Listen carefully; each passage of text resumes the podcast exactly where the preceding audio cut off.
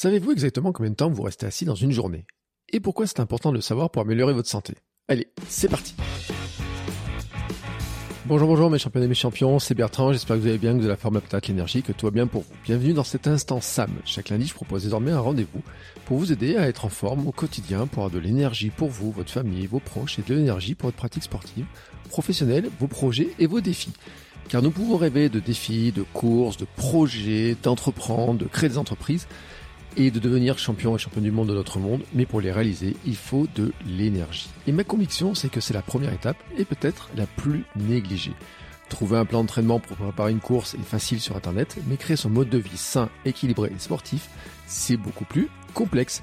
Et c'est justement ce que je veux vous aider à faire avec la méthode SAM. Chaque lundi, un épisode court, centré sur un seul point, et que vous pouvez appliquer directement tout le reste de la semaine.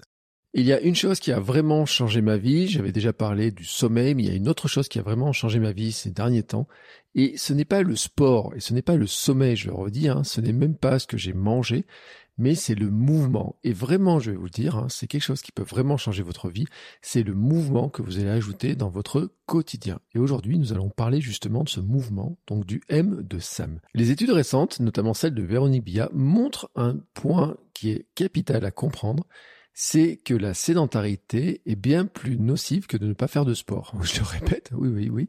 Il est bien plus problématique d'être sédentaire que de ne pas faire de sport. Et oui, on peut le dire autrement, on peut être en meilleure santé en étant moins sédentaire sans faire de sport qu'en faisant plus de sport en étant sédentaire. Car être moins sédentaire, ce n'est pas forcément faire du sport, et notamment s'épuiser en faisant du sport, et on peut être sportif et sédentaire, et c'est ce que je vais vous expliquer ensuite. La sédentarité, déjà, c'est le temps que l'on passe assis ou couché dans une journée en dehors du sommeil. Donc finalement, c'est le temps entre le moment où je me lève le matin et le moment où je me couche le soir. Selon l'OMS, la sédentarité serait la quatrième cause de mortalité dans le monde. 6% des décès sont attribués à l'absence d'exercice physique. Être assis plus de 3 heures par jour est déjà responsable de 3,8% des décès et le risque de mortalité augmente de façon plus marquée lorsqu'il dépasse 7 heures par jour. Et la sédentarité augmente le risque de développer de nombreuses pathologies chroniques comme le diabète de type 2, les maladies cardiovasculaires, cancer des poumons, de l'endomètre, l'utérus, du côlon, sans évoquer les conséquences sur la santé mentale comme l'isolement, la dépression. Alors, si vous calculez bien, bah, vous allez vous rendre compte qu'il est très facile d'être assis plus de 7 heures. Oui, oui, vraiment très facile. Si par exemple vous avez un travail de bureau classique, bah, probablement euh, déjà le temps de travail officiel, c'est 7h, 7h30, 8h. Donc normalement, déjà, ce temps-là, bah, vous n'êtes pas très loin de dépasser les 7 heures. Si vous êtes en télétravail, vous le savez, c'est très facile hein, de rester assis sur sa chaise toute la journée. Si vous avez du temps de déplacement en voiture, en bus ou en métro, si vous passez au tout ce temps assis, hein, tout le temps dont je viens de parler, c'est-à-dire le travail, euh, temps de travail, temps de télétravail, temps de déplacement, si tout ce temps de là vous le passez assis, bon, bah, il y a des fortes chances que vous dépassiez les 7 heures, sans parler du temps devant les écrans pour les loisirs, télévision, Netflix, mais aussi la lecture et puis on pourrait dire peut-être la peinture ou des choses comme ça. Selon une étude de 2021, les Français, par exemple, allument en moyenne 4 heures sans l'écran du salon pour regarder la télévision, alors télévision baisse, hein, télévision traditionnelle, hein, vous savez, j'allume, je regarde la une, la deux, des trucs comme ça.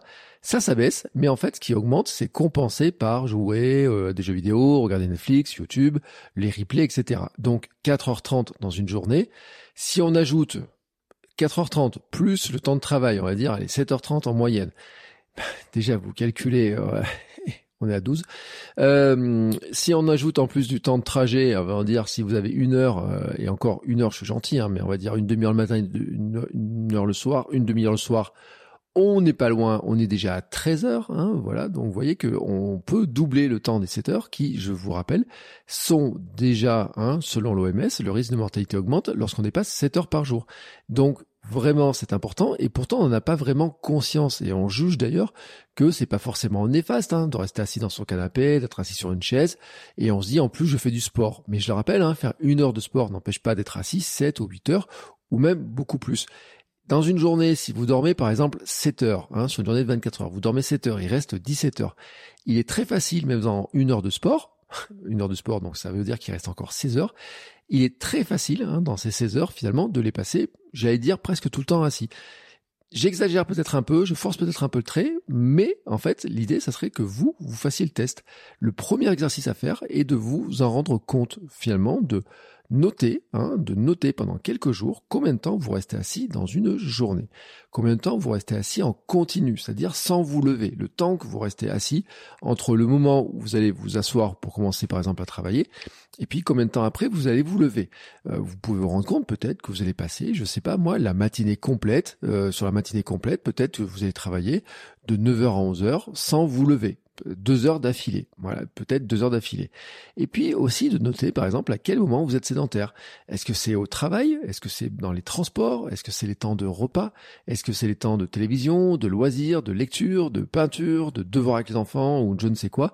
En tout cas, de essayer de noter, alors euh, de pas le faire tout le temps en permanence parce que sinon on devient fou, on vire fou en faisant ça, mais de se rendre compte en fait sur quelques jours, de regarder un petit peu les temps, hein, finalement, de se dire bah tiens, je me lève à telle heure, euh, qu'est-ce que je fais quand je me lève? Que je suis debout Est-ce que je suis assis Quels sont les moments où je suis assis Quels sont les moments où je suis debout Même au travail, hein, euh, vous allez vous rendre compte, est-ce que vous êtes toujours assis ou est-ce que finalement vous êtes en train de vous déplacer par moment? Enfin voilà, il y a tout un tas de, petites choses à noter comme ça pour vous en rendre compte sur deux trois jours. Et vous allez voir qu'en fait vous pouvez avoir des surprises en fait. Alors il y a des gens qui se pensaient sédentaires et qui ne le sont pas du tout. Euh, j'ai eu par exemple le cas et je pense souvent à ce cas-là parce que moi je l'ai vécu quand j'étais enseignant par exemple. Euh, je n'étais pas du tout sédentaire. J'étais toujours en train de me balader, euh, parler dans un micro, dans un amphi, aller voir les étudiants quand ils avaient, on faisait des Etc. J'allais passer de table en table pour aller les voir, pour les aider etc. moi je faisais tous mes cours en étant debout. La formation, quand je faisais la formation aussi professionnelle, des formations, c'était exactement pareil. Et quand je faisais des journées de 7 ou 8 heures de formation, à la fin de la journée, j'étais fatigué moralement, enfin mentalement, on va dire, par la demande mentale que ça avait, mais aussi par la, physiquement. Hein, je sentais que j'avais mal aux jambes, etc.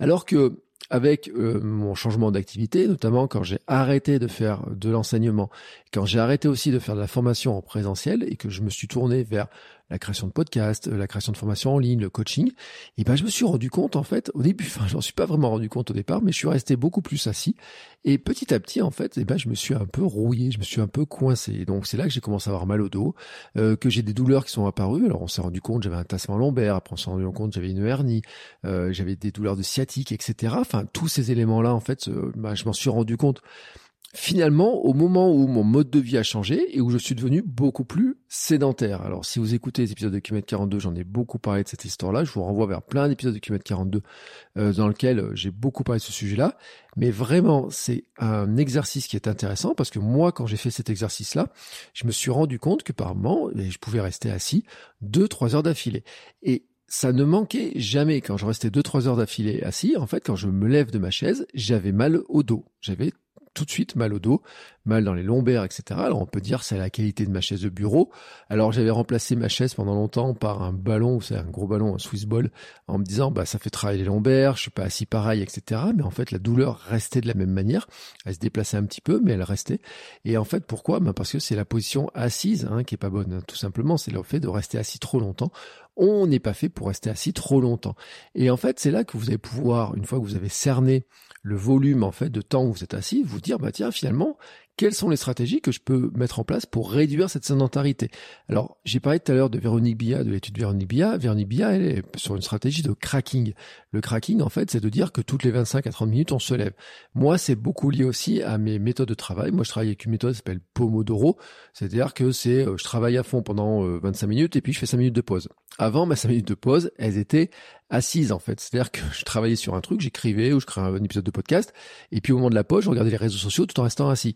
Et en fait, maintenant, ce que je fais, c'est que je me lève. Hein, je me lève, je vais boire, je vais chercher de l'eau, euh, je vais faire quelques mouvements de sport ou des choses comme ça. Mais en tout cas, je me lève.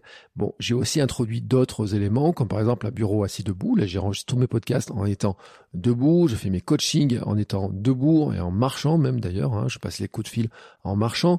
Euh, mais il y a très longtemps déjà, j'avais remplacé le, le bus en partie par de la marche. Vous pouvez remplacer euh, la voiture par un peu de marche. Hein. Il y a des temps de, déplacement, vous allez vous rendre compte que vous pouvez peut-être aller plus vite en marchant que en voiture, parce que le temps de la voiture, de la démarrer, de la garer, de trouver une place, etc. Ben, des fois, ça prend beaucoup plus de temps qu'on veut bien le dire, pour des déplacements qui sont assez courts. Et puis, bon, stratégie du cracking, hein, c'est de vous lever votre chaise plus régulièrement, euh, même si vous êtes au bureau. Alors peut-être qu'au bureau, il y a peut-être les gens vont vous regarder un peu bizarrement, mais en tout cas, si vous expliquez que c'est pour être en bonne santé, plein d'énergie, etc. Euh, en plus, ça a plein d'avantages, hein, euh, notamment par exemple si vous marchez à la pause déjeuner, ça va lutter contre en fait, vous savez, ces euh, chutes de glycémie là, ces moments où on est on est un peu euh, flagada, on a envie de dormir, de faire la sieste. Bon bah ça va permettre en fait de dynamiser un petit peu en début d'après-midi. Mais vous pouvez aussi avoir d'autres stratégies qui sont d'aller chercher de l'eau à Si vous êtes dans une entreprise où il y a par exemple des fontaines à eau, bah plutôt que d'aller ou les photocopies, si vous voulez faire peu sérieux, si vous avez accès à la photocopie d'au-dessus, bah plutôt de dire que d'aller celle qui est à euh, qui est à 10 mètres, pourquoi vous n'iriez pas celle qui a un étage et puis d'y monter en fait par les escaliers. Bah, plein de petites stratégies comme ça. Mais en fait, après, là, j'ai parlé du travail, mais vous pourriez aller jardiner, vous pourriez dire, bah, tiens, je prends un temps de jardinage, je prends un temps euh, pour faire euh, du sport aussi, bien entendu, mais je le répète, hein, l'activité physique, faire du sport, et être moins sédentaire, ce sont deux objectifs de santé distincts. D'ailleurs, souvent, on n'est pas dans les mêmes type euh, d'effort. Et c'est là qu'il y a un point dont je reparlerai dans un épisode euh, prochainement. C'est que tous les exemples que je viens de vous donner, par exemple jardiner, faire du sport, mais faire le ménage, faire la cuisine debout, euh, passer des coups de fil debout, marcher, se lever, etc. Tout ça, en fait, c'est ce qu'on appelle du NIT. Hein, le NIT, alors ça, je vous en parlerai, ce sont toutes les activités qui sont pas sportives, mais en fait qui grillent des calories, tout simplement. Et le NIT est très avantageux parce qu'il permet déjà de lutter contre la sédentarité, et c'était le sujet d'aujourd'hui, mais aussi pour équilibrer plus facilement la balance énergétique et donc le déficit calorique si vous souhaitez perdre du poids.